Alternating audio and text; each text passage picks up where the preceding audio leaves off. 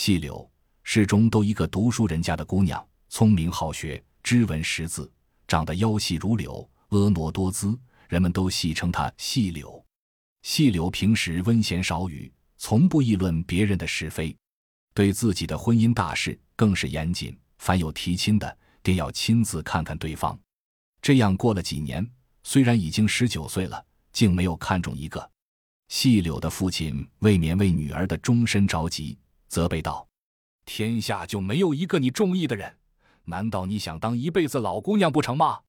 母亲也埋怨说：“你这样挑剔，何时算个头？”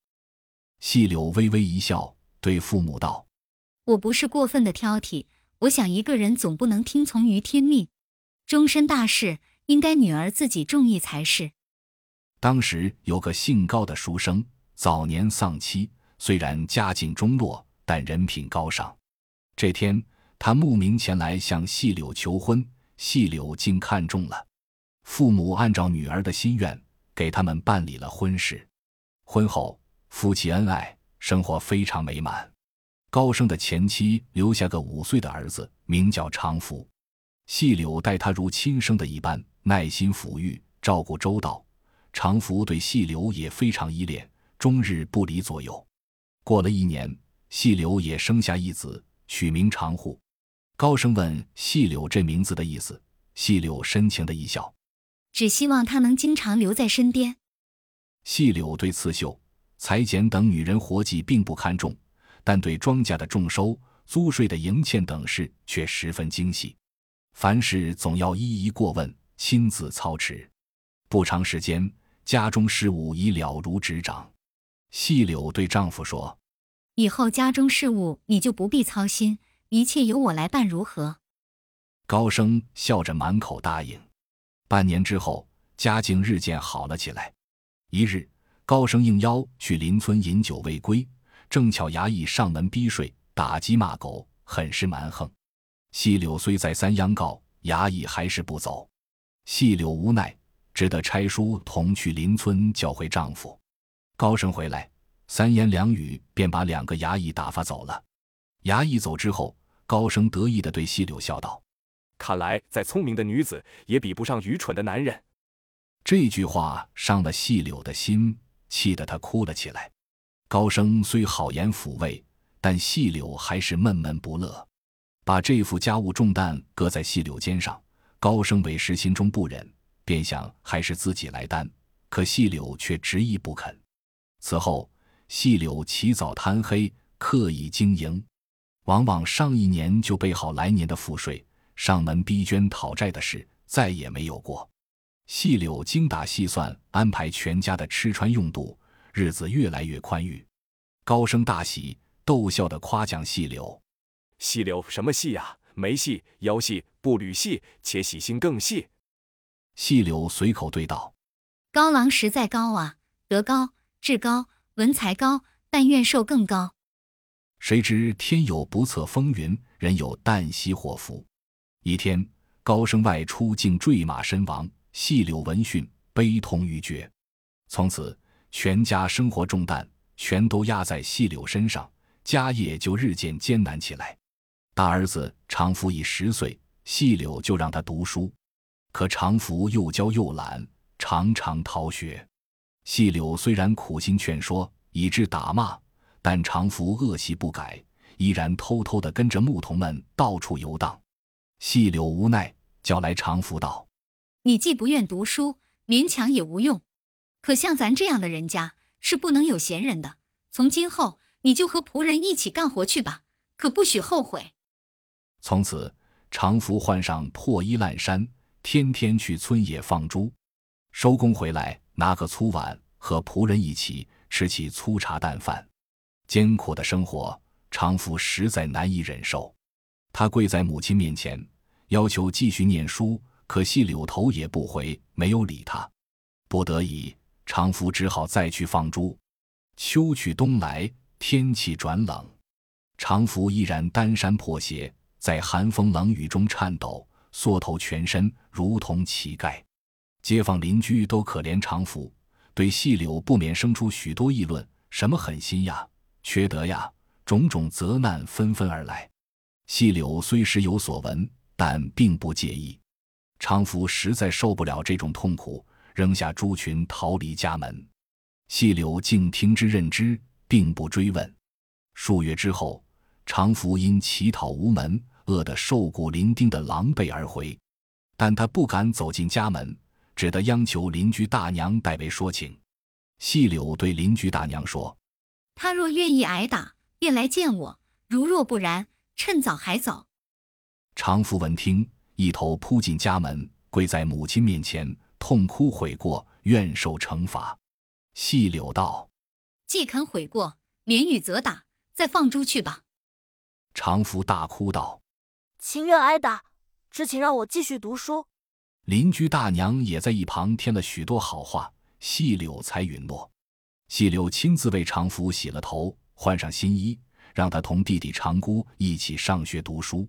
从此，常福痛改前非，勤奋好读。三年后，州县考试得中生源，进入学宫。御史忠诚杨公特别赏识常福的文采。他见长福家境贫寒，每月都资助常福些银两。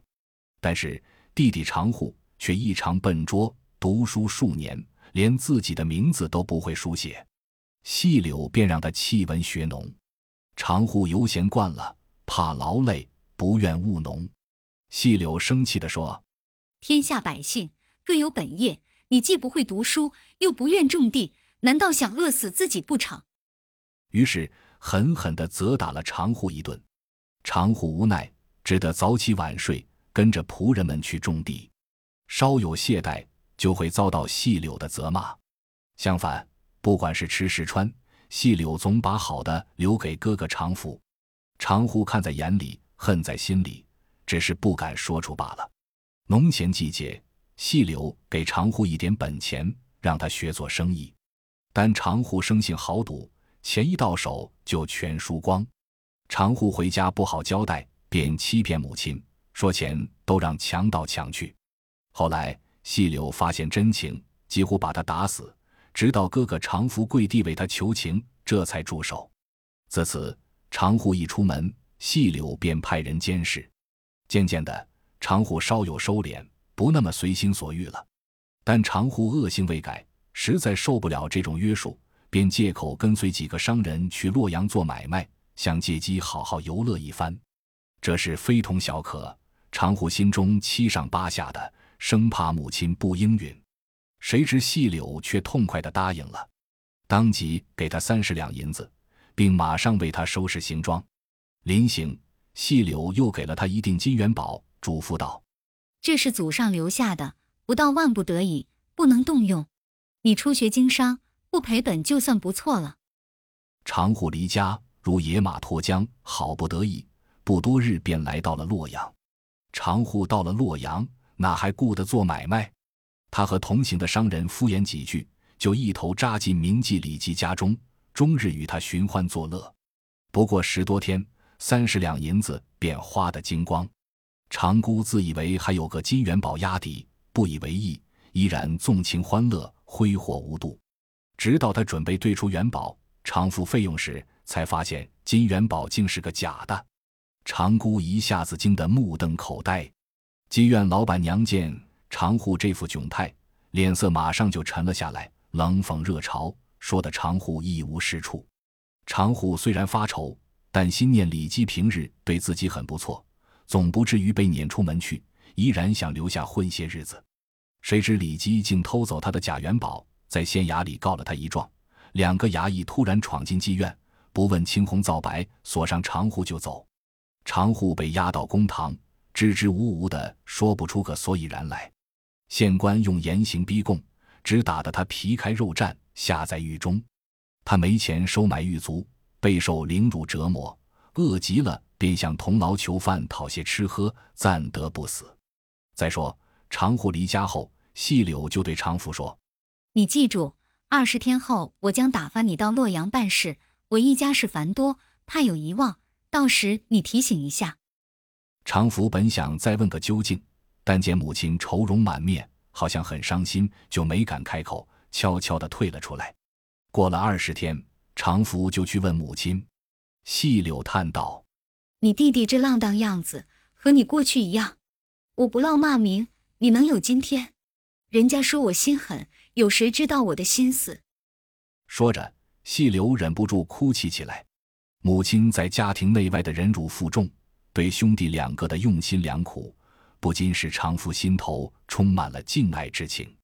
细柳收住眼泪，又说：“你弟弟终日浪荡，不思悔改，我便给了他一锭假金，让他受些挫折，希望他从此悔悟。现在大概已经下狱，你可速去救他。”常福乃敢怠慢，即刻动身启程，催马直奔洛阳。